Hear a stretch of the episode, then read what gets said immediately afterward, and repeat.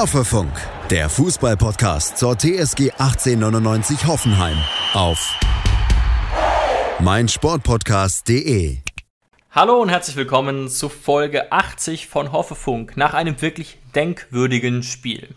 Seit 2008 spielen wir bekanntlich in der Bundesliga und noch nie haben wir es geschafft, so gut in die Saison reinzukommen. Ein 4 zu 0 und das auch noch auswärts beim FC Augsburg. Jonas, kann man da das Substantiv Traumstart benutzen oder geht das zu weit? Ich finde, man muss es sogar benutzen. Und damit auch erstmal Hallo an dich und Hallo an alle unsere ZuhörerInnen, die jetzt heute wieder eingeschaltet haben. Ähm, also wir haben 4 zu 0 in Augsburg gewonnen, du hast es schon richtig gesagt. Wir haben verschiedene Torschützen gesehen. Wir haben verschiedene tolle Spielzüge gesehen. Wir haben kein Gegentor bekommen. Natürlich stimmt, ist Augsburg stimmt. jetzt. Ja, natürlich ist Augsburg jetzt nicht der Gegner, den man vermutlich unter den ersten drei Plätzen äh, sieht am Ende der Saison. Aber das musst du auch erstmal schaffen am ersten Spieltag, eine Mannschaft so an die Wand zu spielen, zumindest ergebnistechnisch. Das Einzige natürlich, was bei uns so ein bisschen so der kleine, ein kleiner Kieselstein im Schuh ist, der so ein bisschen drückt, ist natürlich, dass unsere, unsere schwäbischen Freunde aus Stuttgart noch einen höher gewinnen mussten, 5 zu 1, und dass wir nicht Tabellenführer sind jetzt über den ersten Spieltag. Das ist das Einzige, was so ein bisschen äh, drückt am Schuh, aber ansonsten natürlich Weltklasse. Ich bin super zufrieden.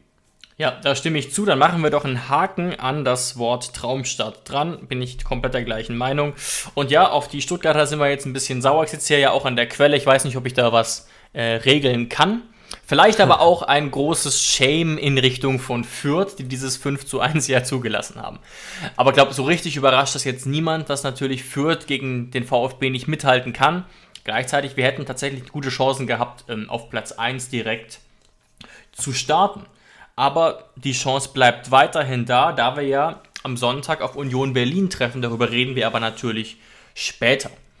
Was genau. sicherlich auch noch so ein bisschen dafür sprechen kann, dass das wirklich ein gutes Spiel war, abgesehen vom Ergebnis, ist, dass Andrej Kramaric in der 11. des Spieltags vom Kicker war, in der 11. des Spieltags von der Sportschau und, das hat mich ein bisschen überrascht, Jonas, bei der Bild-Zeitung, von der ich ja grundsätzlich abrate, sie zu lesen, aber ich will es trotzdem einfach mal als Fakt vortragen. Die haben zwei Spieler in ihrer Top 11. Jonas, wer ist es? Ähm, dann würde ich vielleicht sogar sagen ähm, Posch. Okay, noch einer? Ähm, ah, ich will jetzt nicht sagen, sonst, weißt, sonst würde ich vielleicht sogar Adamian sagen, aber es kann ja eigentlich kein Einwechselspieler sein. Dann bist du ja eigentlich nicht in der Elf. Äh, wen könnte man noch sagen? Ah, Rudi? Ja, du bist recht nah dran. Tatsächlich haben sie Kramaric nicht drin. Interessante Wahl. Und stattdessen Rudi und Vogt. Rudi und Vogt und kein Kramaric. Ja, ich weiß nicht, ob auch der Bildjournalist das gemacht hat. Ähm, aber sagen wir mal so, Rudi und Vogt haben es schon auch verdient. Gerade Vogt hat ein sehr stabiles Spiel abgeliefert. Rudi natürlich auch noch mit seinem Tor dann am Ende, wo er dann in der Nachspielzeit wirklich wie ein positiv geisteskranker 21-Jähriger, der diese Linie lang gesprintet ist, quasi ohne Not äh, äh, und dieses Tor noch macht. Also ganz, ja. ganz stark und auch sonst ein sehr, sehr solides Spiel von Sebastian Rudi. Ähm, aber hat mich ein bisschen überrascht, da gerade die zwei aber Namen du, zu lesen. Ha, hast du gerade die Elf des Spieltags vor dir vom, äh, von der Bildzeitung? Nee, es gibt ja von, auf der Website der TSG Hoffenheim immer so ein Briefing und so, wo man so ein bisschen sieht, wer wie gut Aha. abgeschnitten hat. Aber nee, vielleicht kann ich das, während wir hier reden, äh, nochmal nachgucken. Nur weil mich gerade interessiert hätte, also ich meiner Meinung nach führt um Kramaric natürlich kein Weg daran vorbei, ihn in die Elf des Spieltags zu nehmen.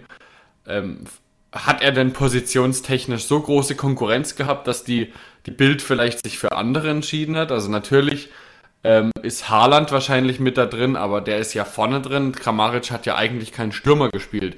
Also welchen Zehner, welche hängende Spitze haben sie denn da als, als besser gesehen als, als den dreifachen Vorlagengeber Kramaric?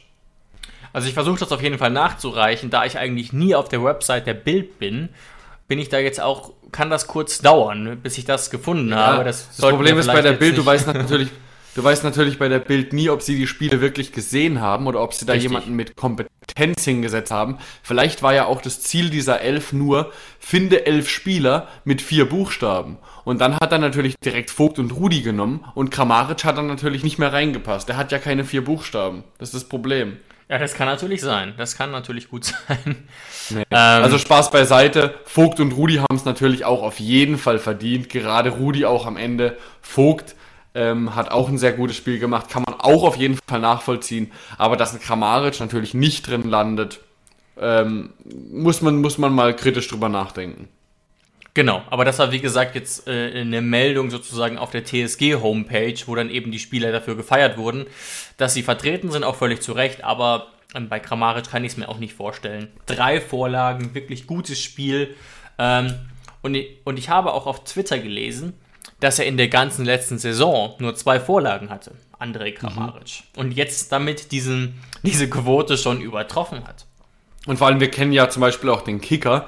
Also der Kicker wirft ja bei seinen Noten jetzt auch nicht gerade mit Einsern und Zweiern um sich. Nein. Da kannst du ja mit einer 2,5 oder mit einer 3,0 beim Kicker eigentlich schon zufrieden sein. Und selbst der Kicker hat Kramaric eine 1,5 gegeben und hat Rudi und Vogt zum Beispiel nur Rudi eine 3 und Vogt eine 2,5 gegeben.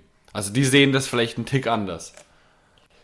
Genau, ist natürlich immer eine Frage, ähm, des Positionsspiels und vielleicht ist auch diese Elf jetzt nur in der gedruckten Ausgabe zu sehen, aber die habe ich mir natürlich nicht gekauft, einfach ja, aus, aus Gründen. Naja, schwamm also, drüber. Sich, ja. Schwamm drüber, wir haben das Spiel gesehen, wir wissen, dass Kramaric in diesem Spiel natürlich, auch wenn man keine Spieler herausstellen möchte, weil es eine Mannschaftsleistung war, ähm, aber Kramaric war natürlich Spieler des Spiels, weil er an nahezu allen Toren äh, beteiligt war.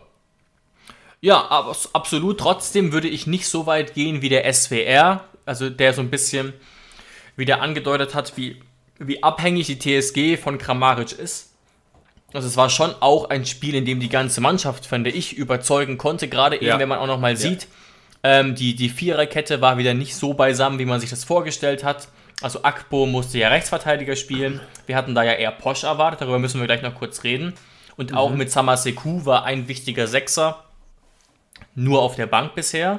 Wobei das uns natürlich gefreut hat. Ne? Also, soweit ich das gesehen habe, ähm, war Baumann ja fraglich, der bekanntlich dann im Tor stand. Ähm, und Samaseku und Adamian wurden beide eingewechselt, die ja auch fraglich waren. Also da gibt es auf jeden Fall positive Nachrichten aus der Personalabteilung, dass jetzt drei Spieler wieder zur Verfügung stehen, die wirklich wichtig sind. Ja, also wir haben uns ja erstmal gefreut, als wir beide Namen gelesen haben, sowohl Posch als auch Akpo. Aber wir sind natürlich beide davon ausgegangen, auch schon in der letzten Folge, dass dann Posch die äh, Position des, Rechtsverteidig des Rechtsverteidigers übernehmen wird. Ja. Einfach ja. weil in der Vorbereitung irgendwie Akpo Vogt war so die gängige Innenverteidigung. Da habe ich jetzt gar keinen Gedanken daran verschwendet, dass man da ja auch umdenken könnte. Aber wir haben es dann sofort gemerkt, als Akpo rechts aufgelaufen ist. Was hat es natürlich für einen Grund gehabt? wenn man Akpo rechts hinstellt, Tempo. Und der gefährlichste Spieler von Augsburg mit viel Tempo, Ruben Vargas, kommt bekanntlich über die linke Seite, hat er ja auch gezeigt. Gerade auch in der 22. Minute, als er die erste Großchance für den FCA hatte. Und der Plan ist aufgegangen. Also da muss man erstmal einen Haken hintersetzen. Sebastian Hoeneß hat sich da eine gute Sache überlegt, hat Akpo rechts hingestellt und Poschen die Innenverteidigung. Der Plan ist aufgegangen. Also erstmal äh, gut gemacht von Sebastian Hoeneß. Absolut, aber ich glaube, man kann verstehen, warum wir damit nicht gerechnet hatten eben, weil Posch ja auch diese Position einnehmen kann. Aber wie gesagt, ja. aufgegangen, Kompliment. Was auch aufgegangen ist, darüber haben wir ja viel diskutiert, wer spielt auf der sozusagen auf der Doppel 6. Das Thema hat sich so ein bisschen dadurch erledigt, ähm, oder das ganze Mittelfeldthema vielmehr, dadurch, dass Dennis Geiger ausgefallen ist. Aber dazu gibt es gleich noch eine interessante Erkenntnis, die wir gewonnen haben als wir über das ja. Spiel geredet haben. Aber die Doppelsechs bildeten eben Angelo Stiller und Sebastian Rudi. Auch genau. das hat wirklich gut funktioniert, hat der mhm. Mannschaft viel Stabilität äh, gegeben. Auch Stiller wirklich mit einem sehr guten Bundesliga-Debüt. Ähm, man hat bisher ja fast nur dritte Liga gespielt, muss man ja auch nochmal sehen. Bei Bayern ja, hat er, ja, glaube ich, also ganz wenige Einsätze in der ersten Mannschaft, aber wirklich immer nur kurz, ganz kurz. Und jetzt es ist ein gewaltiger Sprung. Genau, darauf, darauf wollte ich hinaus. Ja, und er hat einen guten Eindruck hinterlassen, war ballsicher, war vor allem auch körperlich da, also er hat sehr viele mhm. Zweikämpfe mhm. gewonnen. Ähm, man, man konnte ihn wirklich sehen, aber man war sich am Anfang nicht ganz sicher, okay, Stiller ist er schon eher so der Abräumer oder ist er so der spielerische Typ. Neben Sebastian Rudi sah er auf jeden Fall eher aus wie der Abräumer. Also er war dafür da, um defensiv das beisammen zu halten. Hat ja auch durchgespielt, also hat er gut gemacht. Ähm, aber jetzt nochmal zu dem Thema Geiger. Wolltest du ja gerade noch sagen, dass wir da eine Erkenntnis dazu hatten. Jetzt kann man natürlich denken, Geiger ist vor dem Spiel ausgefallen, sehr kurzfristig leider. Genau, und, und Sebastian hätte gespielt, Hönes, was ich ja auch prognostiziert ja. habe. Aber. Sebast, Sebastian Hönes wurde dazu auch befragt, wie es mit Dennis Geiger aussieht. Und er hat ganz klar gesagt, mhm. Dennis Geiger hätte gespielt. Dann denkt man sich natürlich im ersten Moment, okay, wer wäre aus dem Kader geflogen? Stiller oder Rudi? Das hat er aber auch gesagt. Geiger, hat er auch gesagt. Genau, mit wem hätte Dennis Geiger die Doppelsechs gebildet? Mit keinem von beiden, denn Dennis Geiger war nicht für die Doppelsechs eingeplant. Stiller und Rudi war die eingeplante Doppelsechs. Dabur Munas Dabur ist für Dennis Geiger in die Mannschaft reingerückt. Und jetzt mhm. muss man kurz überlegen, ratter, ratter, ratter. Natürlich ist nicht Dabur 1 zu 1 für Geiger gekommen, sondern Dennis Geiger war für die 10 eingeplant und Kramaric hätte nach vorne, wäre eine Position nach vorne gerückt. Genau, und Kramaric das war ja jetzt mehrheitlich auf der 10. Also wieder ein bisschen genau. sich fallen lassen und so, aber mehrheitlich auf der 10, konnte dadurch auch diese Vorlagen auch äh, machen. Und Dabur hat dann, war im Wesentlichen in der Spitze vorne drin. Und das, ich weiß nicht, du kannst dich bestimmt noch daran erinnern, an letzte Woche, als wir unsere Wunsch-Startaufstellungen ähm, vorgetragen haben und ich meine 4-2-3-1-Formation vorgelesen habe. Äh, ich hatte da, da, da ja tatsächlich Dennis Geiger als Zehner aufgeschrieben. Und es freut mich natürlich ganz besonders, ja. dass Sebastian Hoeneß das so, so ähnlich sieht. Also, dass Dennis Geiger natürlich unfassbare defensive Qualitäten hat und auch ein unfassbarer, giftiger, ekliger Gegenspieler sein kann, aber der eben auch im Spiel nach vorne einiges zu bieten hat. Und äh, leider, leider hat er sich natürlich verletzt oder konnte nicht spielen. Ich hätte es sehr gerne gesehen. Mm, aber man muss jetzt im Nachhinein sagen, Sebastian Hoeneß hat gesagt, es ist wohl keine schlimme Verletzung. Es ist wohl noch einfach diese Oberschenkelverletzung bei Dennis Geiger, ähnlich wie bei Kadajabek, die kriegen sie einfach nicht richtig weg. Also das ist was, das zieht sich einfach schon über die ganze Saison. Und dadurch, dass es nichts Schlimmes ist und wir jetzt natürlich so eine super, super Lösung gefunden haben, Sebastian Hoeneß so eine super Ersatzlösung gefunden hat, die so gut aufging, kann man natürlich sagen, hoffentlich ist Dennis Geiger nächste Woche wieder dabei, aber erstmal Haken hinter Superleistung unserer Mannschaft. Ja, also hat absolut auch so funktioniert. Ähm, wo ich ein bisschen skeptisch bin, also ich finde das mit Geiger wirklich eine gute Idee und auch sinnvoll. Was mir da ein bisschen Sorgen macht, ist eben, dass Dennis Geiger meiner Meinung nach der Paradespieler ist fürs Gegenpressing. Mhm. Auch da der aggressivste und ich weiß nicht, ob er das auf der 10 so gut tun könnte wie auf der 6 oder auf der 8. Das wäre jetzt nur so mein, mein kleiner Wermutstropfen.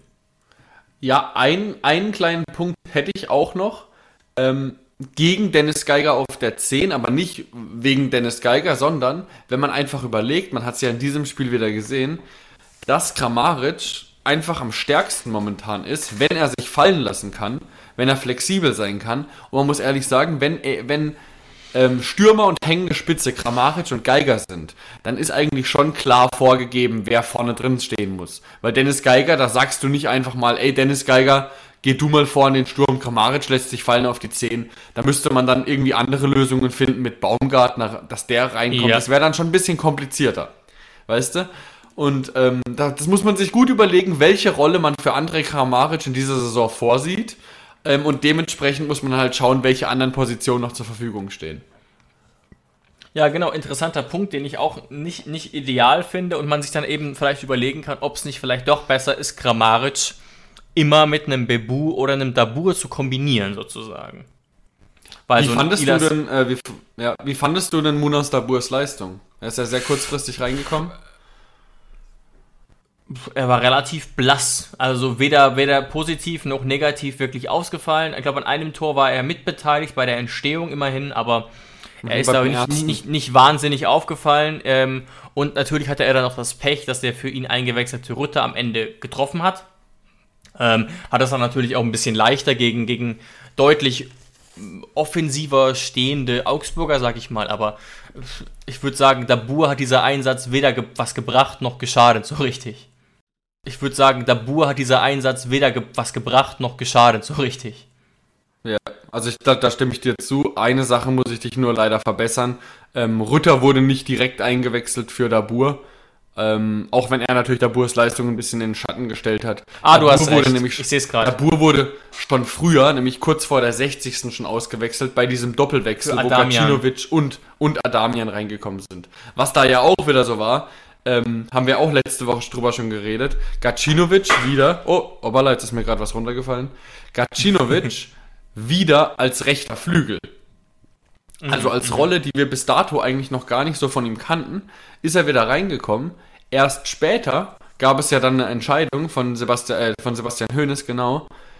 Als Akpo sich dann verletzt hat und raus musste, war ja die Überlegung, wer spielt jetzt Rechtsverteidiger? Rudi oder Gacinovic? Und wer hat dann am Ende Rechtsverteidiger gespielt? Gacinovic hinten, Rechtsverteidiger und Sebastian Rudi, der Torschütze, Ja. war dann auf einmal rechter Flügel. Was natürlich aufgrund seines Tempos von Sebastian Rudi äh, absolut erklärbar ist.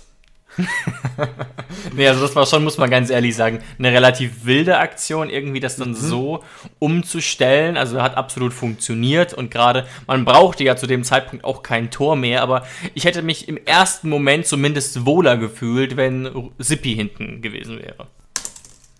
Ja, könnte man im ersten Moment so denken, aber dann hat er wahrscheinlich auch wieder überlegt, ich möchte jetzt nichts mehr anbrennen lassen, irgendwie Unsicherheit da hinten reinbringen, ähm, wenn Vargas jetzt da einfach so extreme Tempovorteile hat. Ja klar, und Gacinovic ist natürlich schneller und war wesentlich frischer, vielleicht war das auch ein Gedanke. Genau, und dann mangels Alternativen war dann eben Rudi noch auf dem Platz und er konnte ihn nicht mehr auswechseln. Und dann hat man eben gesagt, ja gut, dann stellt er sich halt auf den rechten Flügel und im schlimmsten Fall äh, versucht er einfach ein bisschen zuzulaufen. Also es war ja klar, dass von, dass von Sippi dann nicht äh, Cristiano Ronaldo-mäßige oder Coman-mäßige Übersteiger mit Finden erwartet wurden. Aber er hat doch alles gemacht und hat, er hat am Ende noch getroffen. Auch wenn das natürlich einer seiner leichtesten Aufgaben war. Klar, aber wie gesagt, diesen Sprint auch noch mitzugehen, zu einem Zeitpunkt, wo man es gar nicht mehr machen müsste, wo man, wo man total platt ist nach so einem, er hat ja durchgespielt.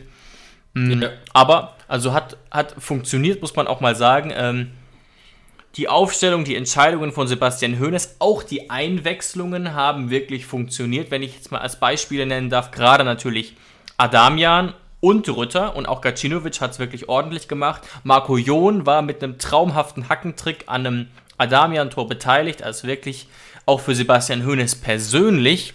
Dem muss man ja auch wirklich da eigentlich eine Top-Note für geben, für dieses Spiel. Ja, wenn man einen Trainer daran misst, nicht nur wie er die Mannschaft vor dem Spiel einstellt, sondern da gehört natürlich auch noch die Halbzeitansprache und natürlich, wie reagiere ich? Weil am Anfang, äh, die Anfangsformation, die Anfangstaktik, das ist ja so ein bisschen, auch ein bisschen Glück dabei. Du weißt nicht genau, wie stellt Augsburg auf, Augsburg weiß nicht genau, wie Ja. stellt Hoffenheim auf, genau am ersten Spieltag. Jeder versucht sich ja auch so ein bisschen zu überraschen. Aber dann entscheidet sich ja nicht nur, wie gut habe ich die Hausaufgaben gemacht, sondern kann ich meine Hausaufgaben auch während der Besprechung reflektieren und daran arbeiten. Und er hat super genau gewusst, ähm, zu welchen Zeitpunkten er wechselt. Also er hat diesmal sehr früh gewechselt. Es ging schon los in der 52. Minute, in der 59. Minute, in der 73. dann noch ein Doppelwechsel. Also keine späten Wechsel, wo man denkt, die Spieler können nichts mehr ausrichten. Und die haben absolut gezündet. Du hast es gesagt, Marco Jon wurde eingewechselt für einen ziemlich blassen David Raum. Ähm, Marco Jon hat da die Vorlage gemacht auf Adamian. Adamian, Gacinovic, müssen wir nicht drüber reden. Gacinovic hat auch ein solides Spiel gemacht. Adamian natürlich wieder Weltklasse. Also Adamian, äh, das ist doch der Paradejoker. Ich weiß, dir brauche ich da, dir brauche ich da nichts erzählen. Du bist eh der Ja. erste Vorsitzende des Adamian Fanclubs Ja. ähm, und würdest ihn am liebsten jeden, jedes Spiel ab der 60. spätestens sehen. Und am Ende dann noch äh, Rütter. Also die Einwechslungen von Sebastian Hoeneß bei diesem Spiel, absolute Eins, muss man so sagen. Ja, also wirklich, wenn man, äh, wie gesagt, Hoeneß eine Note geben müsste, würde da auf jeden Fall auch irgendwas Gutes, sehr Gutes bei rauskommen. Über wen man auch natürlich nochmal sprechen muss. Erstens mal, weil es fast ein historischer Moment war. Wie lange er gebraucht hat. Jakob Brun Larsen mit seinem ersten Pflichtspieltor für die TSG. Mit einem sehr wichtigen Tor auch. Und auch sonst mit einem absolut, ja, nicht sehr guten, aber guten Spiel. Ähm, der hat es wirklich ähm, gut gemacht, Jonas, aber ich will jetzt kein Wasser ins Wein kippen, aber Ähm, ich habe da so eine Erklärung, warum er unter anderem auch so gut war. Kannst du dir denken, was meine Erklärung dafür sein könnte? Ähm, dass der Rechtsverteidiger Gummi so schlecht war. Ja, ganz genau das. Also, das war wirklich ein, ein äh, Spiel zum Vergessen für den, den polnischen U21-Nationalspieler Gumni, da rechts. Da, bei dem lief wirklich gar nichts zusammen. Hm, ja, das stimmt schon. Und auch, ich muss gerade überlegen, ich glaube, ohne sein Tor wäre es eine relativ blasse Vorstellung gewesen, also keine schlechte, aber so eine durchschnittliche und durch das Tor wird eben seine Leistung so ein bisschen abgerundet. Aber ich wünsche mir auch, es ist natürlich klar, dass ein Brun Larsen nicht am ersten Spieltag in der Bundesliga sofort wieder alles abreißt.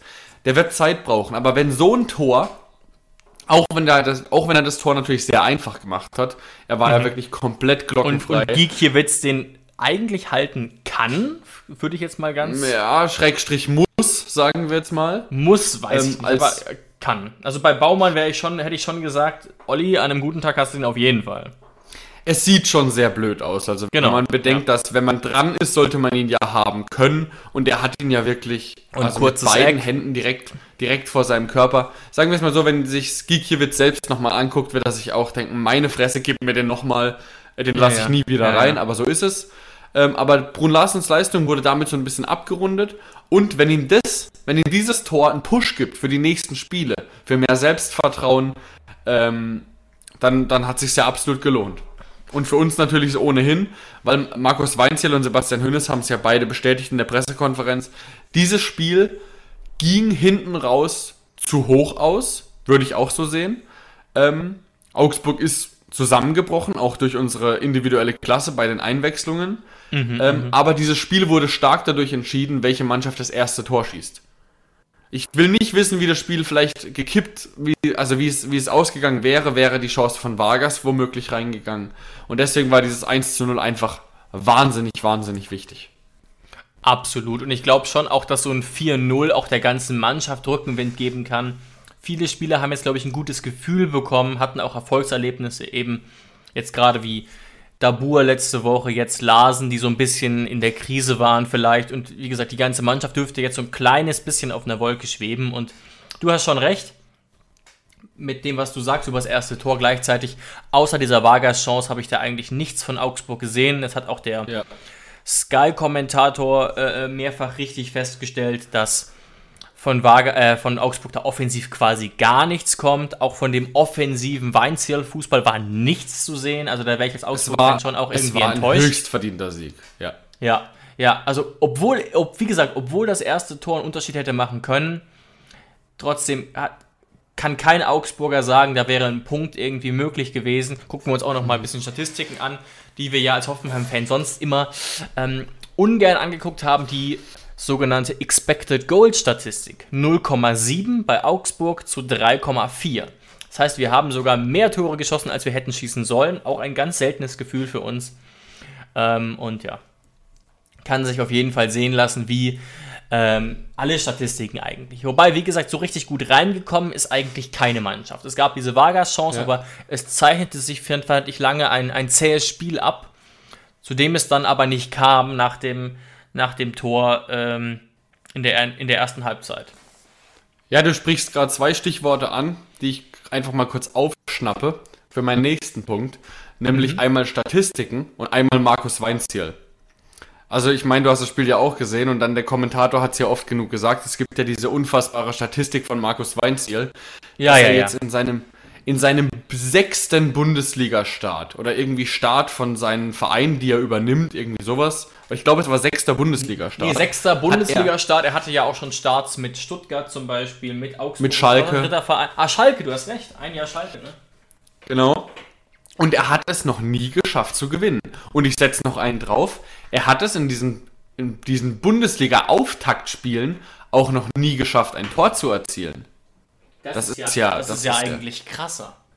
Das ist ja der absolute Wahnsinn. Also selbst die Wahrscheinlichkeitsrechnung sagt ja, dass im sechsten Spiel durch Zufall wenigstens mal einer reinfallen sollte.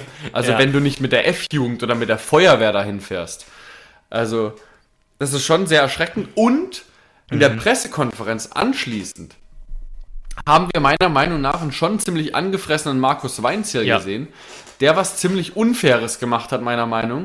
Er hat die Nachfragen von den Journalisten, wie sowas passieren konnte, äh, wo der Fehler lag und so, er hat es meiner Meinung nach viel zu sehr und ausschließlich auf Andrej Kramaric bezogen, diese Niederlage. Und das ist absolut unfair dem Verein gegenüber und vor allem auch als Legitimation seiner eigenen Leistung, dass er einfach nur sagt, und das macht er natürlich extra, dass er, dass Ja, er nicht ja. sagen muss, es liegt an ihm, sondern er sagt, ja gut, äh, Mannschaft war eigentlich gut eingestellt, aber da ist halt die individuelle Klasse von Andrej Kramaric. Ohne Kramaric hätten wir das Ding 8-0 gewonnen.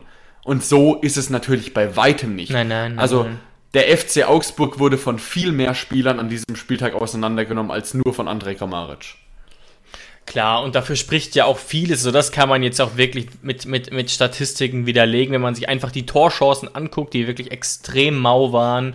Wie gut unsere Abwehr stand, die ja mit dem gleichen Personal oder fast gleichen Personal nicht immer so gut stand, ganz im Gegenteil. Also da war eigentlich nichts da, was auch Augsburg eigentlich braucht, sondern eine Mannschaft wie Augsburg muss eigentlich kämpfen, eine gute Zweikampfquote haben, mehr laufen als der Gegner. All das ist nicht passiert. Ähm, und ja, wie gesagt, es gab eben diese Vaga-Chance, wo mir fast das Herz in die Hose gerutscht wäre. Andererseits war auch das doch relativ spitzer Winkel. Und dass die reingeht, war jetzt auch nicht so wahrscheinlich. Ne? Klar, Ja. so ein, so ein Andrej Kramaric macht die schon meistens rein, aber so gut ist ein Vargas dann eben auch nicht. Und wir hatten eben drei oder viermal so viele Chancen.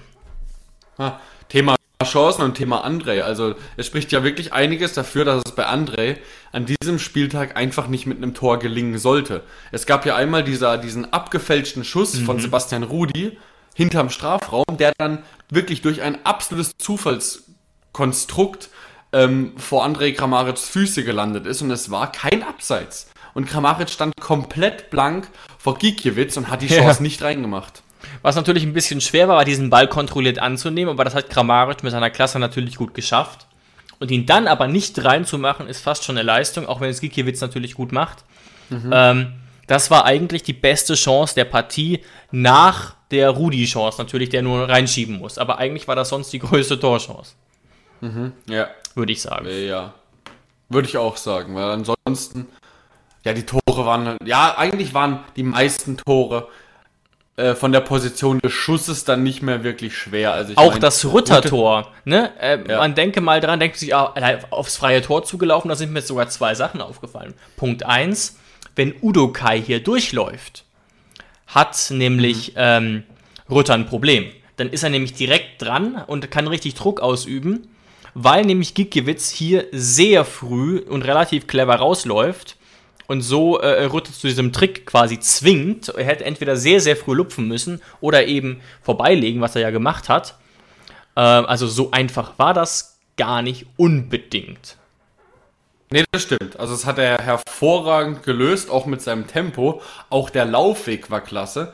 Ähm, das war natürlich schon das 3 zu 0 in der 87. Ja. Da hat sich der FCA bestimmt auch ein bisschen aufgegeben schon. Aber trotzdem möchte ich nochmal kurz darauf eingehen, dass es nicht nur ein guter Laufweg, nicht nur ein schönes 1 gegen 1 von Rutter war und ein, natürlich ein genialer Pass von André, Ja. sondern es war auch noch unfassbar schlecht verteidigt von der Innenverteidigung vom FC Augsburg.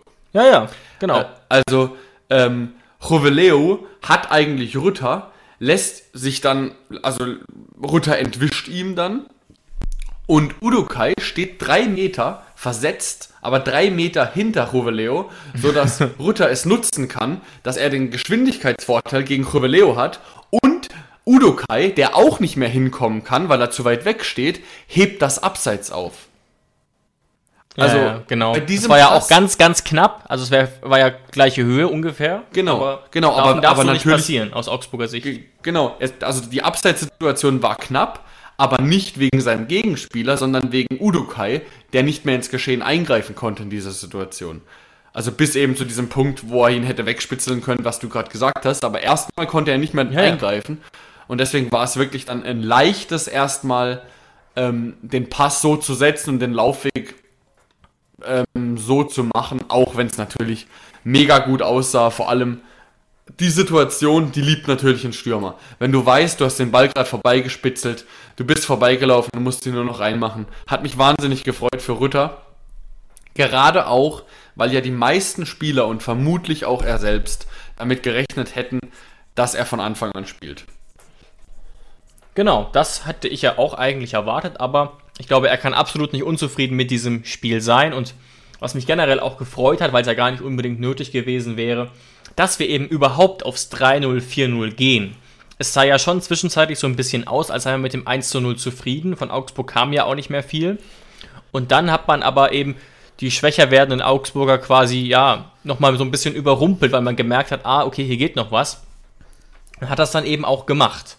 Und das, ja. glaube ich, gibt auch jetzt den Fans der ganzen Mannschaft eine sehr gute Stimmung und äh, ja, tut, glaube ich, allen einfach gut. Auch das 4-0 war natürlich auch wieder schön von uns gemacht. Schön mhm. ausgekontert, Ballverlust vom FCA in der gegnerischen Hälfte. Und danach waren wir mit Rütter und Kramaric und Rudi in der gegnerischen Hälfte, vermutlich sogar in Gleichzahl mit den Verteidigern. Äh, dann löst es natürlich Rütter im 1 gegen 1 gegen Dorsch gut, auch wenn Dorsch natürlich auch nicht mehr das mit äh, all seiner Kraft verteidigt. Ja, aber es war auch und der eigentlich schon schlecht von Dorsch gemacht, würde ich jetzt einfach mal war, sagen. Ich wollte es jetzt Unabhängig so sagen, von der Spielminute. Ja. ja. Also man kann natürlich die Augen zudrücken, kann sagen, er wollte jetzt da kein dummes Foul mehr begehen in der 95. beim Stand vom 3-0. Aber sagen wir Vielleicht. mal so, das haben schon, das haben schon Bundesligaspieler in der Geschichte besser verteidigt. Ähm, auch wenn es natürlich schwer ist, einen Rütter in dieser Situation zu verteidigen. Und dass Rütter dann die Übersicht hat für Rudi in der Mitte. Wirklich, ich glaube, da ist uns allen TSG-Fans in, in, der 95. wirklich das, das, das Lachen aus dem Gesicht gefallen. Ja, ja, also das war wirklich toll. Und jetzt, wie gesagt, Platz 2 nach diesem Spiel. Und dann wechseln wir jetzt doch mal so ein bisschen das Thema in Richtung nächstem Sonntag. Ich habe das auch jetzt erst gerade erfahren. Sonntag 15.30 Uhr geht es für uns gegen Union Berlin. Passt mir terminlich ganz gut. Samstags habe ich nämlich sehr viel vor, deswegen habe ich mich gerade vorhin sehr gefreut. Und beginnen wir doch mal so, wie das äh, so oft ist und vielleicht auch naheliegend ist. Ähm, wer jetzt vielleicht wieder dabei sein kann. Also Baumann, Samaseku, Adamian waren da jetzt schon wieder mit dabei. Die könnten auch gerade Samaseku, Adamian wieder eine größere Rolle einnehmen, eventuell falls da überhaupt Wechsel angestrebt sind, so wirklich. Und sonst ähm, ist ja noch bekannt, dass es bei Kadajabek und Geiger, auch wenn es so ein bisschen mysteriös ist, ja nichts Schlimmeres sein sollte. Das heißt, da kann man auch noch damit rechnen, dass es vielleicht ähm, nächste Woche, diese Ende der Woche für den Kader reicht. So ein bisschen ein großes Fragezeichen, und da sind wir jetzt auch schon wieder so ein bisschen bei Personal, steht ja hinter Florian Grillitsch. Und ich mache das nicht gerne, aber es stellt sich schon so ein bisschen die Frage, wie verletzt ist er wirklich im Zusammenhang mit diesem ganzen Wechsel hin und her. Also ich kann mir nicht vorstellen, dass wir als TSG sagen würden, okay, wir schonen ihn, damit er noch verkauft werden kann. Das würden wir, glaube ich, nicht machen, aber vielleicht verstehst du so ein bisschen meinen Punkt, Jonas. Äh, ja, das muss es nicht mal sein, dass es jetzt äh, einfach nur so ein, so ein raffgieriger Gedanke ist wegen Geld, dass man Angst hat, dass er, wenn er sich jetzt verlässt, äh, verletzt, dass er dann äh, halt nicht mehr für 12 Millionen oder so verkauft werden kann. Das muss es gar nicht sein, sondern vielleicht ist es intern einfach schon viel klarer kommuniziert. Und Sebastian Hoeneß weiß ganz genau, okay, Flo will uns verlassen. Ähm, Alex Rosen mhm. arbeitet gerade an dem Deal, also es ist nur noch wirklich die letzten, die letzten Formalien zu tätigen. Er muss nur noch zum Medizincheck nach Mailand oder sonst wohin. Und dann sieht es einfach Sebastian Hoeneß nicht mehr ein, einen Spieler, der schon eigentlich weg ist, für ein, zwei Spiele einzusetzen, weil er ja ganz genau weiß, dass er auch gute Jungs hat. Also warum mhm, jetzt mhm. irgendwie einem Stiller oder einem Rudi ans Bein pissen mit einem Einsatz von Flo Grillitsch, obwohl er ganz genau weiß, dass er weg ist nächste Woche oder übernächste oder Woche. Sehr wahrscheinlich. Ja, das könnte tatsächlich sein und das wäre ja auch sinnvoll, wenn es so wäre. Fairerweise muss man aber sagen, in den letzten fünf Tagen ist da nichts Neues passiert. Es gibt keine neuen Andeutungen, Hinweise und so weiter. Wir müssen das Ganze abwarten, wie es hier weitergeht. Aber unsere Meinung ist klar, wir haben es letzte Folge ja erzählt, für einen niedrigen äh, äh zweistelligen Millionenbeitrag äh, Betrag würden wir Flo Grillitsch verkaufen tatsächlich. Ja, genau. Und ich muss auch ganz ehrlich sagen, wenn wir jetzt schon bei dem Thema sind, Vielleicht ist es auch ein bisschen unfair, aber so langsam frustriert es mich dann doch, dass sich bei uns nichts tut. Oder ist das unfair, Jonas? Nee, das ist nicht unfair. Und ich habe es ja auch schon vor zwei, drei Wochen gesagt. Da war es vielleicht noch ein bisschen unfair von mir. Aber weil es zu früh war. Aber mhm. mittlerweile von dir ist es nicht mehr unfair. Wir haben den 17. August. Und ja. am 31. August ist Deadline. Wenn es nicht meines Wissens nach wieder wegen Corona nach hinten verschoben nee, nee, 31. Wurde, ich meine ja. nicht. Genau. Ähm, also sagen wir es mal so, ich habe nicht unbedingt Bock, am 31.08. beim großen Sky Deadline Day noch eine große Rolle zu spielen wegen Abgängen. Also ich würde ganz gerne mal in unsere Personalsituation ein bisschen Klarheit bekommen. Auch ey, Brennett, Nuhu und Belfodil. Also bitte, jetzt rafft euch mal, kommuniziert das mal bitte klar mit uns Fans oder gibt uns irgendwas, sagt, okay, mit Brennett sieht es gerade so aus, wir sind gerade in Gesprächen mit mehreren Vereinen, das ist nur noch eine Frage der Zeit, aber wir wissen ja wirklich gar nichts. Wir wissen eigentlich nur, dass Sebastian Hoeneß keinen Bock mehr auf sie hat, dass bevor sie spielen würde, würde irgendwie der Greenkeeper spielen. Der, der Greenkeeper spielen oder was weiß ich, irgend, an irgendein Verwandter von ihm, weil es einfach keinen Sinn mehr macht sportlich. Also einfach mal ein bisschen mehr Tempo in die Sache. So langsam ist es schon wirklich ernüchternd, dass wir so einen riesen Kader haben und einfach Tag für Tag äh, keine neuen Erkenntnisse auf dem, auf dem Transfermarkt geschehen für die TSG. Ja, also das ist auf jeden Fall, es ist insofern nicht tragisch, weil wir ja auf der Zugänge-Seite nicht zwingend handeln müssen. Das ist unser Vorteil. Trotzdem finde ich es, wie gesagt, etwas frustrierend. Heute wurde mir berichtet, dass auf Sky gesagt wurde, dass wir wohl interessiert seien, konjunktiv, an Rizu Doan. Wobei ich mir nicht genau vorstellen kann, was wir mit dem tun sollen, so richtig, wenn ich mir unseren aktuellen Kader angucke. Mhm, der ist ja meines ja Wissens nach. Der ist ja letztes Jahr, hat er ja ein Jahr bei Bielefeld gespielt, mhm. war auch ein wichtiger Stammspieler, ist jetzt meines Wissens nach, korrigiere mich gerne, ähm, wieder zurück zur PSW Eindhoven, ja. weil er nur ausgeliehen war. Und mehrere deutsche Vereine sind wohl auch in, äh, interessiert. Er würde 6,5 Millionen kosten. Ähm, mhm. Ist ja ein Außenstürmer. Sehe ja. ich jetzt aber nicht zwingend den Bedarf. Also, wenn dann doch eher ähm, in der Verteidigung. Haben wir ja auch in unserer großen Folge das Transferkarussell vor zwei oder drei Wochen ausführlich darüber gesprochen.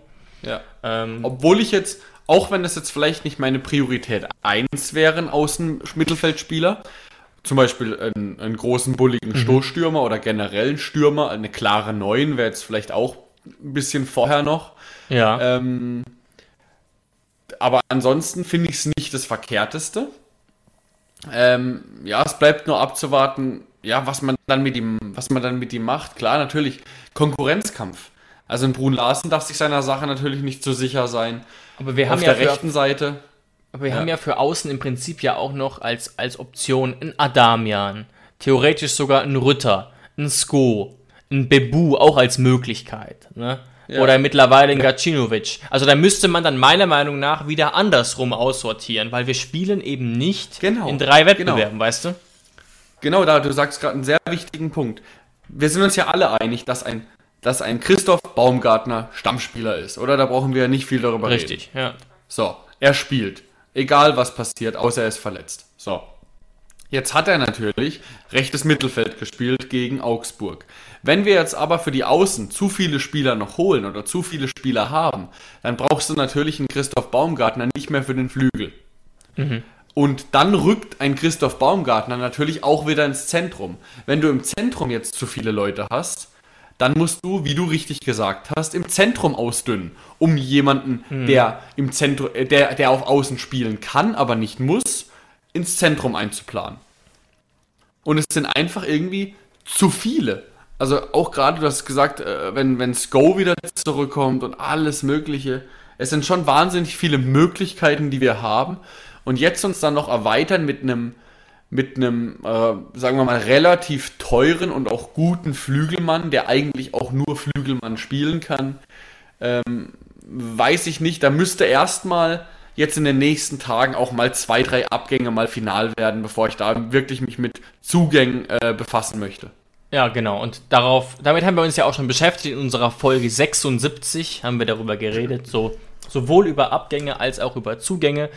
Ähm, und genau, da, da passt es eigentlich ganz gut dazu. Aber sind wir doch mal gespannt, was noch passiert. Ich glaube, wir sind, wie gesagt, ganz gut aufgestellt, da jetzt ja mindestens Baumann, äh, Samaseku, Adamian wohl wieder dabei sind. Vielleicht kommt noch einer zurück. So ein Kadajabek wieder langsam wäre natürlich extrem wichtig, aber warten wir es ab. Ist natürlich wichtig, dass der ja. nicht wieder monatelang ausfällt oder so. Noch einen kurzen Verweis auf unsere Folge in diesem Jahr, das Transferkarussell. Ähm, haben ja die meisten von euch sicherlich gehört. Was kannst du uns denn zu Giacomakis sagen, David? Da gab es ja auch was Neues. Das ist ja, ja unser genau. Wunschtransfer für vorne drin. Genau, wir haben ja quasi Sebastian, äh, Quatsch, Alex Rosen vorgeschlagen, noch einen Stoßstürmer zu kaufen. Gerade eben, wenn man Belfodil dann hoffentlich endlich mal abgibt. Und da wäre eben unsere Wunsch, unser Wunsch, Georgios Giacomakis, den Torschützenkönig der Ehredivise von Fenlo. 2,5 Millionen nur Marktwert. Fenlo ist ja abgestiegen und Giacomakis ist immer noch da. Und jetzt hat sogar der Blindeste unter den Blinden gemerkt, ah, der Giacomakis könnte was sein. Und das ist Frank Baumann von Werder Bremen. ja, da, da, läuft ja wirklich gar nichts zusammen aktuell bei Werder. Da läuft vor allem der große Ausverkauf. Äh, ähm, Eggestein hat Bremen heute auch noch genau, verlassen. Gerade eben. Gerade eben, ja. Ähm, klar, die müssen auch aussortieren, aber du, also es tut mir wirklich leid, falls jetzt irgendjemand zuhört, der große Sympathien für Werder Bremen hat. Wieso sollte Giacomakis zu einem Zweitligisten wechseln mit seinen Leistungen, die er gezeigt hat. Ähm, und zwar auch noch zu einem Zweitligisten, der absolut nicht gut aufgestellt ist. Der zwar theoretisch die Möglichkeit hat, wieder aufzusteigen, aber der, bei dem gerade so ein Chaos herrscht. Also dann geh doch lieber zu einem Club, der wieder erste holländische Liga spielt oder äh, äh, weiß ich nicht, französische Liga oder so. Also da ja, kann ich, also ich glaube, ich auch glaube nicht. mit Sicherheit. Ja. Ich glaube mit Sicherheit, dass der Transfer zu Bremen eine Steigerung im Vergleich zu Venlo wäre. Das aber, schon, ja. Aber so, so ein so geringer Aufstieg, vielleicht finanziell, das wäre der einzige Punkt, den ich mir vorstellen mhm. könnte, dass es ein finanzieller Faktor ist. Aber ich kann mir nicht vorstellen, dass man als Torschützenkönig der Ehre Divise, wo wirklich, du hast die Daten gerade vorgelesen, ja wirklich alles stimmt. Das ist ein Schnäppchen, du hast kein Risiko. Er hat eine gute Saison gezeigt. 30 ähm, Spiele, 26 Tore in der ja. holländischen ersten Liga. Da, da müssen doch Gebote auf dem Tisch liegen. Also wir müssen ja gar nicht über Bundesliga reden. Ja, da muss doch ein, ein, irgendein Erstligist aus der holländischen oder irgendein, irgendein blinder Premier Leagueist, die wo auf alles bieten, da, da muss doch irgendjemand mal. Obwohl, vielleicht ist er zu günstig für die Premier League. Die wollen ja viel sein. ausgeben. Unter 10 Millionen. Nicht, dass die mal aus Versehen, die sehen 2,5 Millionen Marktwert und haben aus Versehen mal 250 geboten. Weißt du? Ja, da sind sie ein bisschen mit den Nullern verrutscht. Aber ich sehe gerade, dass ja. auch ein Verein interessiert ist, der deutliche Vorteile haben dürfte, und zwar Celtic Glasgow.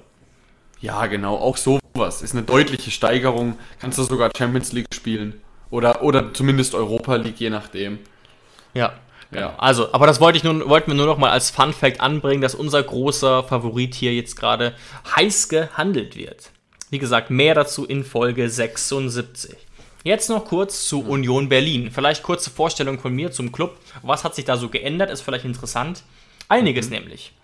Ja. Andrich ist ja gerade zu Leverkusen gewechselt. Auch Bülter, Florian Hübner, der Bruder von Benny Hübner und äh, Christopher Lenz zum Beispiel sind alle weg jetzt. Aber auf der Habenseite hat sich auch einiges getan. Neu dabei Rani Kedira, Timo Baumgartel, Levin Öztunali, Genki Haraguchi, Andreas Vogelsammer und ein neuer Linksverteidiger für zweieinhalb Millionen, kenne ich nicht, aber Puschatz. Also da wurde auch für die Verhältnisse ein bisschen Geld in die Hand genommen und fest verpflichtet wurde jetzt für sechseinhalb Millionen Avoni, der direkt im ersten Spiel genetzt hat gegen Leverkusen.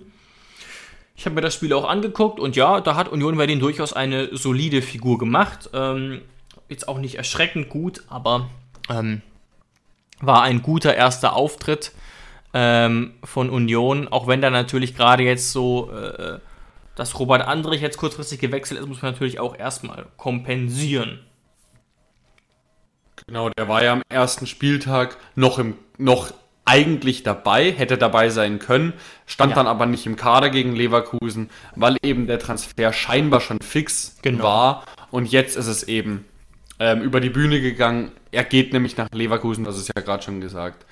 Ähm, aber Union Berlin hat sich sehr gut verbessert, auch viele Spieler, aber das liegt natürlich daran, dass sie ja in diese Conference League gekommen sind. Das heißt, sie haben Dreifachbelastung.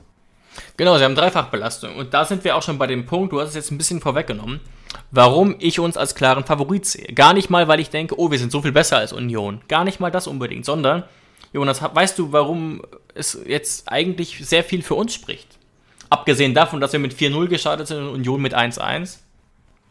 Thema Eingespieltheit. Auf den wichtigen Positionen sind neue Stammspieler dazugekommen. Ja, auch das, genau. Haraguchi ist zum Beispiel jetzt neu dabei als Stammspieler. Rani Kedira und Timo, Timo Baumgartel. Baumgartel. Ganz genau. Ja. Vogelsammer könnte eventuell auch beginnen. Ähm, muss man noch abwarten, was da passiert. Aber am Donnerstag spielt Union Berlin Conference League. Am Donnerstag. Die haben jetzt schon direkt mm. diese Dreifachbelastung. Und zwar gegen einen Club, den ich ums Verrecken nicht aussprechen kann. Es tut mir total leid. Ich habe es mehrmals versucht mir zu merken gegen einen finnischen Erstligisten. Also wirklich, dagegen ist Krasnodar noch gut. Das ist natürlich dann auch ein Team, wo man sich dann überlegen muss, wie gut stellt man dann auf, aber es ist auf jeden Fall ein Nachteil. Kuopion heißt das Team. Also ich weiß nicht, ob das jemals schon mal jemand gehört hat. Das Spiel wird auch in Finnland stattfinden, Reisestrapazen.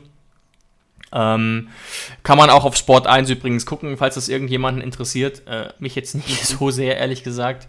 Also das ist schon wirklich so, klar, klar, sicherlich wird sich Union Berlin einerseits darüber freuen, aber andererseits auch nicht. Gerade wenn wir so ein bisschen an die Aussage von Max Kruse denken, der ja auf keinen Fall in die Conference League wollte und dann das entscheidende Tor am Ende geschossen hat.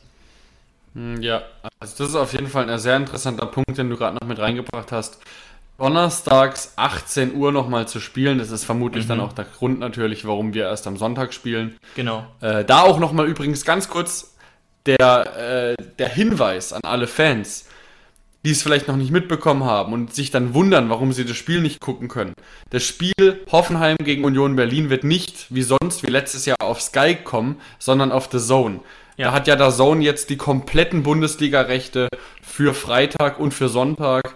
Das heißt, sich dann noch bis Sonntag auf jeden Fall drum kümmern, Account machen oder Probemonat oder sich da irgendwie Account Sharing teilen oder so, genau. Genau, mit, mit einem Kumpel irgendwie die äh, Login-Daten holen oder irgendwie was. Dass ihr auf jeden Fall gewappnet seid, wenn es am Sonntag 15.30 Uhr auf The Zone losgeht. Oder mein großer Tipp. Es sind etwas mehr als 7000 Tickets erst verkauft. Und ich glaube, 15.000 dürfen rein. Vielleicht auch einfach ins Stadion gehen. Es gibt noch Tickets für äh, 22 Euro, glaube ich, habe ich gesehen. Das ist natürlich auch eine Möglichkeit und es ist gar nicht so schwer. Wer genau. geimpft genau. oder genesen ist, hat gar keine Probleme, muss es halt kurz nachweisen oder sonst eben einen negativen Schnelltest, was aber jetzt auch kein großes Problem sein sollte, sich da in Sinsheim oder der genau. Gegend einen, einen abzuholen. Also Standardmäßig, also, die drei Gs, genau. Genau. Da gibt es jetzt ja nicht, bei Köln ist es ja, kann man, könnte man lange diskutieren, habe ich jetzt aber gerade keine Lust drauf. Da gibt es ja das sogenannte 2G, der reicht getestet wohl nicht, wenn ich es richtig verstanden habe bei uns aber getestet, genesen oder geimpft reicht. Und deswegen denke ich, wäre das doch eine gute Möglichkeit, nach dem 4-0 jetzt die TSG wieder im Stadion zu unterstützen ähm, und da Stimmung zu machen. So, und jetzt haben wir ja gerade so ein bisschen die Punkte genannt, was dafür, dagegen äh, spricht, mhm. wie das mhm. Spiel ausgehen wird, ob wir gewinnen. Und jetzt möchte ich abschließend für den Blog einfach mal einen Tipp von dir. TSG Hoffenheim daheim gegen Union Berlin 15.30 sonntags. Wie geht's aus? Also normalerweise wäre das ein typisches Spiel, um ein Unentschieden zu tippen, aus meiner Sicht. Mhm. Ich habe auch ähm, sofort irgendwie 1 zu 1 im Kopf. Ja, also normalerweise würde ich wahrscheinlich auch 1-1 tippen. Ich natürlich ein bisschen mit der TSG-Fanbrille auf und mit den Argumenten im Hinterkopf, okay. Union Berlin spielt am Donnerstag und wir haben so krassen Rückenwind, gehe ich von einem ganz knappen 2 zu 1 Sieg aus für uns oder tippe jetzt einfach mal darauf. Ähm, auch wenn, auch das ist natürlich ein bisschen bitter aus unserer Sicht, Berlin überhaupt keine Verletzungssorgen hat. Aber wie gesagt, bei uns ist auch einiges auf dem richtigen Weg. Jetzt wieder Samaseku, Adamian Baumann wieder mit dabei. Und ähm, was denkst du denn, Jonas? Wie geht's aus? Ich habe eine ähnliche Tendenz wie du, nur denke ich, dass es ein sehr viel abwartenderes Spiel wird und dass Union Berlin auch viel hinten drin stehen wird und Union Berlin ist Gut dafür möglich. bekannt. Ich meine, die haben auch den Innenverteidiger, wieder Verweis auf das Transferkarussell, den Innenverteidiger immer noch gehalten, den ich sehr, sehr gerne bei uns gesehen hätte. Mhm. Ähm, richtig gute Dreierkette jetzt auch mit Baumgartel, also mit Knoche und so. Das kann sich echt sehen lassen und eben mit Marvin Friedrich. Ich glaube, die werden da einiges wegverteidigen und ich gehe von einem 1 zu 0 für uns aus. Alles klar, aber das wäre ja aus. Beide Tipps wären ja absolut wünschenswert. Ganz kurz zum Abschluss. Genau. Ich will nicht die ganze Aufstellung mit mir durchgehen. Wird sich was verändern? Und wenn ja, was? Also klar, wenn jetzt überraschend doch Kader Jabek direkt wieder spielen sollte, was ich nicht glaube, können wir es nicht wissen, aber glaubst du, es tut sich was? Weil ich bin mir relativ sicher, dass sich nicht viel tun wird, aber ein bisschen was könnte sich ja tun in der Ja. Aufstellung. Ähm, ich sage, für Kadajabek wird es vermutlich nochmal zu früh werden. Denke ich auch. Ansonsten würde er natürlich reinkommen. aber Ich glaube, die Viererkette wird nochmal gleich aussehen. Akpo wird wieder Rechtsverteidiger spielen, hat er einfach gut gemacht. Sollte er fit werden, also er hat sich ja auch verletzt auswechseln lassen. Aber da Sollte aber reichen, so, Entwarnung so wie ich das gehört habe, ja. Aber ich gehe davon aus, dass es einen Wechsel geben wird. Den würde ich auch machen. Ich würde Dabur rausnehmen und dafür Adamian mal von Beginn an seine Chance geben. Es sei denn, also es sei denn, die Absprache mit Adamian intern ist so, dass Adamian durch seine Verletzung vielleicht noch nicht bereit für 90 ist, eher eingewechselt werden will und dann würde ich trotzdem Dabur rausnehmen und Rütter die Chance geben. Ich und wie man das dann genau. Ja. Ich dachte tatsächlich an Rütter für Dabur. Das war jetzt mein Gedanke Ja. tatsächlich. Genau, und wie man das dann mit, mit Adamian machen könnte, dann könnte man ja zum Beispiel, wenn Adamian reinkommt, Adamian auf den Flügel, Baumgartner auf die 10 und Kramaric vorne rein. Also wie man das dann aufstellt, ähm, ist ja, muss man dann mal schauen, wie es auch am besten passt. Ja. Aber ich glaube wirklich, dass ein Adamian oder ein Rütter, einer von beiden, sich auf jeden Fall mehr verdient hätten als ein Dabur. Ja, ja, kann ich, also sehe ich, sehe ich doch ziemlich ähnlich. Ähm, ich persönlich als Trainer würde wahrscheinlich dazu tendieren, Kramaric nochmal auf der 10 zu bringen. Ähm, Außer er hat da massiv was dagegen, was ich nicht glaube. Ähm, und dann eben vielleicht doch Rütter oder Adamian vorne. Mein einziger Punkt ist, ich habe das Gefühl, und auch das hast du ja eben so ein bisschen skizziert, dass es schwierig werden könnte, gegen Union Berlin mit einer sozusagen falschen 9 zu beginnen. Und was man ja schon gesehen hat, wie gesagt, Dabur mit einem absolut durchschnittlichen Spiel ist überhaupt nicht positiv aufgefallen. Was aber aufgefallen ist, ähm, er hat deutlich mehr Bälle weg, weg, äh, festgemacht und deutlich mehr Präsenz vorne drin gezeigt als in Kramer.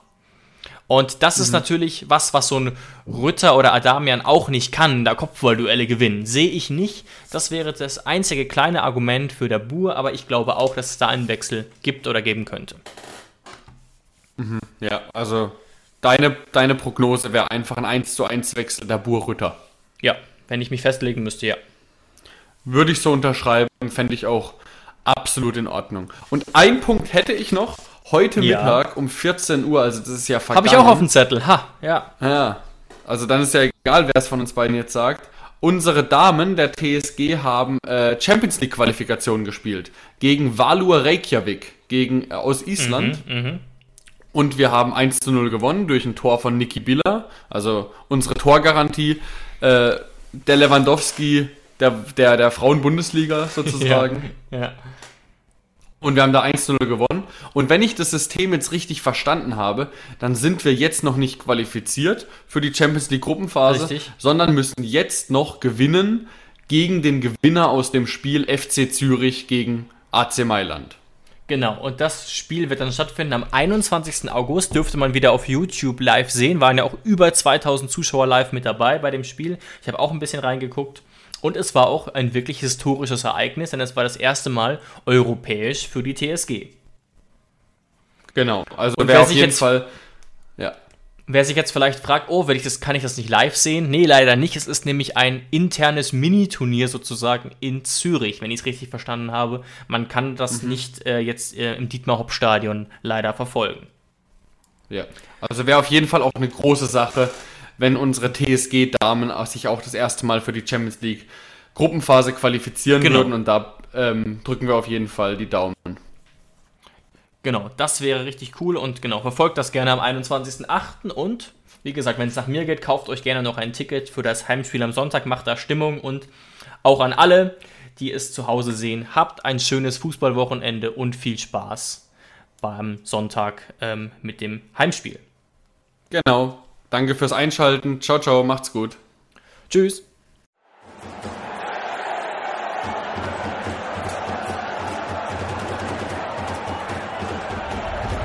Hoffefunk, der Fußballpodcast zur TSG 1899 Hoffenheim auf meinsportpodcast.de.